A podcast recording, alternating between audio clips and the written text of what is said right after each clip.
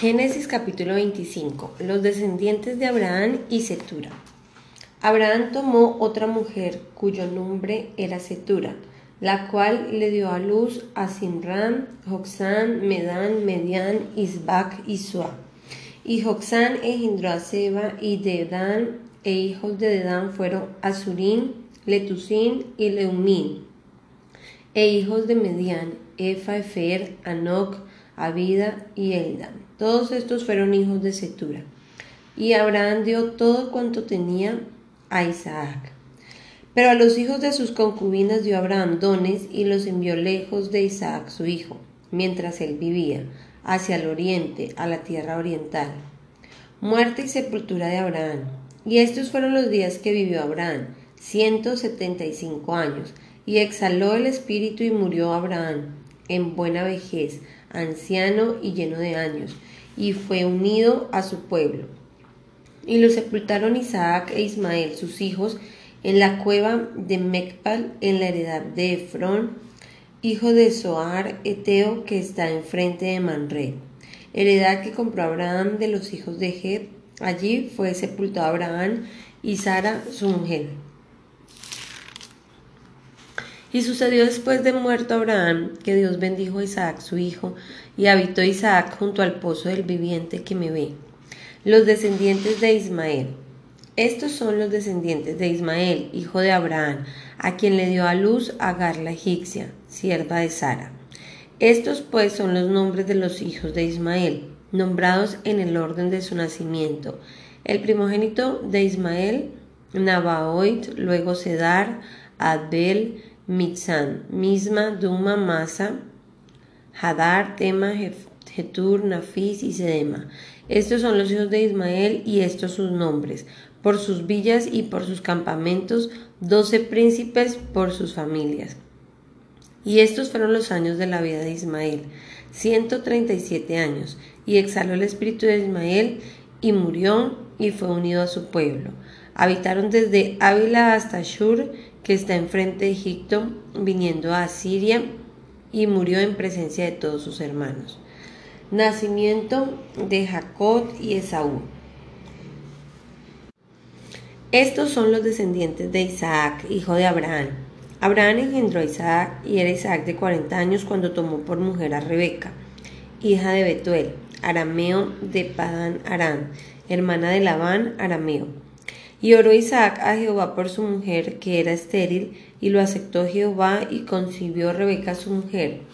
Y los hijos luchaban dentro de ella, y dijo, Si es así, ¿para qué vivo yo? Y fue a consultar a Jehová. Y le respondió Jehová, Dos naciones hay en tu seno, y dos pueblos serán divididos desde tus entrañas.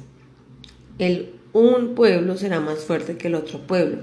El mayor servirá al menor. Cuando se cumplieron sus días para dar a luz, he aquí había gemelos en su vientre. Y salió el primero rubio, y era todo velludo como una pelliza, y llamaron su nombre Esaú. Después salió su hermano, trabada su mano al calcañar de Esaú, y fue llamado su nombre Jacob, y era Isaac de edad de sesenta años cuando ella los dio a luz. Esaú vende su primogenitura. Y crecieron los niños, y Esaú fue diestro en la casa, hombre del campo, pero Jacob era varón quieto que habitaba en tiendas. Y amó Isaac a Esaú, porque comía de su casa, mas Rebeca amaba a Jacob. Y guisó Jacob un potaje, y volviendo Esaú del campo cansado, dijo a Jacob, Te ruego que me des de comer ese guiso rojo, pues estoy muy cansado. Por tanto fue llamado su nombre Edón, esto es rojo. Y Jacob respondió, Véndeme en este día tu primogenitura. Entonces dijo Esaú, He aquí, yo me voy a morir, ¿para qué pues me servirá la primogenitura? Y dijo Jacob, Júramelo en este día. Y él juró y vendió a Jacob su primogenitura. Entonces Jacob dio a Esaú pan y del guisado de las lentejas, y él comió y bebió y se levantó y se fue. Así menospreció Esaú la primogenitura. Génesis 26. Isaac en Gerar. Después hubo hambre en la tierra, además de la primera hambre que hubo en los días de Abraham, Y se fue Isaac a Abimelech, rey de los filisteos en Gerar, y se le apareció Jehová y le dijo, No desciendas a Egipto, habita en la tierra que yo te diré. Habita como forastero en esta tierra, y estaré contigo, y te bendeciré porque a ti y a tu descendencia daré todas estas tierras y confirmaré el juramento que hice a Abraham tu padre. Multiplicaré tu descendencia como las estrellas del cielo y daré a tu descendencia todas estas tierras y todas las naciones de la tierra serán benditas en tu simiente. Por cuanto yo Abraham mi voz y guardo mi precepto, mis mandamientos, mis estatutos y mis leyes. Habitó pues Isaac en Gerar, y los hombres de aquel lugar le preguntaron acerca de su mujer. Y él respondió, es mi hermana, porque tuvo miedo de decir es mi mujer, pensando que tal vez los hombres del lugar lo matarían por causa de Rebeca, pues ella era de muy hermoso aspecto. Sucedió que después de que él estuvo allí muchos días, Abimelech, de los filisteos, mirando por una ventana, vio a Isaac que acariciaba a Rebeca, su mujer, y llamó a Abimelech a Isaac y dijo, He aquí, ella es cierto tu mujer. ¿Cómo pues dijiste mi hermana? E Isaac le respondió, porque dije quizás moriré por causa de ella. Abimelech dijo, ¿por qué nos has hecho esto?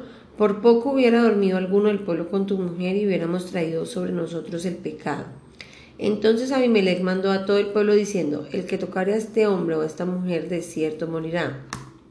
Sembró Isaac en aquella tierra y cosechó aquel año ciento por uno y le bendijo Jehová. El varón se enriqueció y fue prosperado y se engrandeció hasta hacerse muy poderoso. Y tuvo hato de ovejas y hato de vacas y mucha labranza, y los filisteos le tuvieron envidia. Y todos los pozos que habían abierto los criados de Abraham, su padre, en sus días, los filisteos los habían cegado y llenado de tierra. Entonces dijo Abimelech a Isaac, apártate de nosotros porque mucho más poderoso que nos trajo te has hecho. E Isaac se fue de allí y acompañó el valle de Gerar y habitó allí. Y volvió a abrir Isaac los pozos de agua que habían abierto en los días de Abraham su padre, que los filisteos habían cegado después de la muerte de Abraham, y los llamó por los nombres que su padre les había llamado. Pero cuando los siervos de Isaac cavaron en el valle y hallaron allí pozo de aguas vivas, los pastores de Gerar riñeron con los pastores de Isaac, diciendo, el agua es nuestra, por eso llamó el nombre del pozo Esec, porque habían altercado con él. Y abrieron otro pozo y también riñeron sobre él, y llamó su nombre Sina, esto es enemistad. Y se apartó de allí y abrió otro pozo y no riñeron sobre él, y llamó su nombre Rehobot, dijo, porque ahora Jehová nos ha prosperado y fructificaremos en la tierra. Y de allí subió a Berseba, y se le apareció Jehová aquella noche y le dijo, Yo soy el Dios de Abraham, tu padre. No temas, porque yo estoy contigo, y te bendeciré y multiplicaré tu descendencia por amor a Abraham, mi siervo. Y edificó allí un altar e invocó el nombre de Jehová, y plantó allí su tienda, y abrieron allí los siervos de Isaac un pozo. Y Abimelech vino a él desde Gerar, y a usar amigo suyo, y ficó el capitán de su ejército. Y les dijo, Isaac, ¿por qué venís a mí? Pues que me habéis aborrecido y me echasteis de entre vosotros. Y ellos respondieron, Hemos visto que Jehová está contigo y dijimos, haya ahora, juremos entre nosotros, entre tú y nosotros, y haremos pacto contigo, que no nos hagas mal, como nosotros no te hemos tocado, y como solamente te hemos hecho bien, y te enviamos en paz, tú eres ahora bendito de Jehová. Entonces él les hizo banquete y comieron y bebieron. Y se levantaron de madrugada y juraron el uno al otro, y Isaac los despidió y ellos se despidieron de él en paz. En aquel día sucedió que vinieron los criados de Isaac y dieron nuevas acerca del pozo que habían abierto y le dijeron, hemos hallado agua. Y lo llamó Seba. Por esta causa el hombre de aquella ciudad es Berseba hasta este día. Y cuando Esaú era de cuarenta años, tomó por mujer a Judith, hija de Beri, Eteo, y a Besamat, hija de Lon Eteo. Y fueron amargura de espíritu para Isaac y para Rebeca. Mateo capítulo 9. Jesús sana a un paralítico. Entonces entrando Jesús en la barca pasó al otro lado y vino a su ciudad. Y sucedió que le trajeron una para, un paralítico tendido sobre una cama, y al ver Jesús la fe de ellos, dijo al paralítico, Ten ánimo, hijo, tus pecados te son perdonados. Entonces alguno de los escribas decía de entre sí, este blasfema, y conociendo Jesús los pensamientos de ellos, dijo, ¿por qué pensáis mal en vuestros corazones? ¿Por qué es más fácil decir, los pecados te son perdonados, o decir, levántate y anda? Pues para que sepáis que el Hijo del Hombre tiene potestad en la tierra para perdonar pecados, dice entonces al paralítico, levántate, toma tu cama y vete a tu casa. Entonces él se levantó y se fue a su casa, y la gente al verlo se maravilló y glorificó a Dios, que había dado tal potestad a los hombres. Llamamiento de Mateo. Pasando Jesús de allí, vio un hombre llamado Mateo que estaba sentado al banco de los tributos públicos y le dijo, Sígueme. Y se levantó y le siguió, y aconteció que estando él sentado a la mesa en la casa, he aquí que muchos publicanos y pecadores que habían venido se sentaron juntamente en la mesa con Jesús y sus discípulos. Cuando vieron esto los fariseos dijeron a los discípulos, ¿por qué come vuestro maestro con los publicanos y pecadores?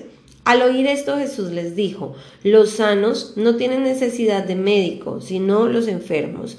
Id pues y aprended lo que significa misericordia quiero y no sacrificio, porque no he venido a llamar al justo, sino a pecadores al arrepentimiento. La pregunta sobre el ayuno. Entonces vinieron a él los discípulos de Juan diciendo, ¿por qué nosotros y los fariseos ayunamos muchas veces y tus discípulos no ayunan? Jesús les dijo, ¿acaso pueden los que están de boda tener luto entre tanto que el esposo está con ellos? Pero se vendrán días cuando el esposo les será quitado y entonces ayunarán. Nadie pone remiendo de paño nuevo en vestido viejo, porque tal remiendo tira el vestido y se hace peor la rotura. Ni echan vino nuevo en odres viejos, de otra manera los odres se rompen y el vino se derrama y los odres se pierden, pero echan vino, echan el vino nuevo en odres nuevos, y lo uno y lo otro se conservan juntamente. La hija de Jairo y la mujer que tocó el manto de Jesús. Mientras él les decía estas cosas, vino un hombre principal y se postró ante él, diciendo, Mi hija acaba de morir, mas ven y pon tu mano sobre ella y vivirá. Y se levantó Jesús y le siguió con sus discípulos, y he aquí una mujer enferma de flujo de sangre desde hacía doce años, se le acercó por detrás y tocó el borde de su manto, porque decía dentro de sí, si tocares solamente su manto, seré salva. Pero Jesús, volviéndose y mirándola, dijo, Ten ánimo, hija, tu fe te ha salvado. Y la mujer fue salva desde aquella hora. Al entrar Jesús en la casa del principal, viendo a los que tocaban flautas y a la gente que hacía el boroto, les dijo, Apartaos, porque la niña no está muerta, sino duerme, y se burlaban de él. Pero cuando la gente había sido echada afuera, entró y tomó de la mano a la niña, y ella se levantó, y se difundió la fama de esto por toda aquella tierra. Dos ciegos reciben la vista. Pasando Jesús de allí le siguieron dos ciegos dando voces y diciendo, Ten misericordia de nosotros, hijo de David. Y llegando a la casa, vinieron a él los ciegos y Jesús les dijo, ¿creéis que puedo hacer esto? Ellos dijeron, sí, Señor. Entonces les tocó los ojos diciendo, conforme a vuestra fe os ha hecho. Y los ojos de ellos fueron abiertos y Jesús le encargó rigurosamente diciendo, mirad que nadie lo sepa. Pero salidos ellos divulgaron la fama de él por toda aquella tierra. Un mudo habla. Mientras salían ellos, he aquí le trajeron un mudo endemoniado. Y echado fuera el demonio, el mudo habló, y la gente se maravillaba, y decían, nunca se había visto cosa semejante en Israel. Pero los fariseos decían, por el príncipe de los demonios, echa fuera los demonios. La mies es mucha.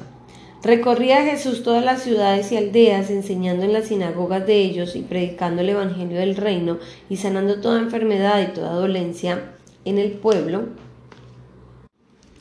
Y al ver las multitudes tuvo compasión de ellas porque estaban desamparadas y dispersas como ovejas que no tienen pastor. Entonces dijo a sus discípulos, a la verdad la mies es mucha, mas los obreros pocos. Rogad pues al Señor de las mies que envíe obreros a su mies.